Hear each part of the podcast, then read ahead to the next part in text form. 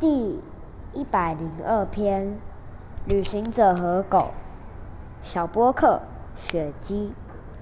有人提着行李准备出发看见他的狗儿坐在门口打哈欠就生气的对狗说你还在磨蹭什么？我们该启程了。狗儿爬起来无奈的回答主人呀我早就准备好了所以才坐在门口等你呀。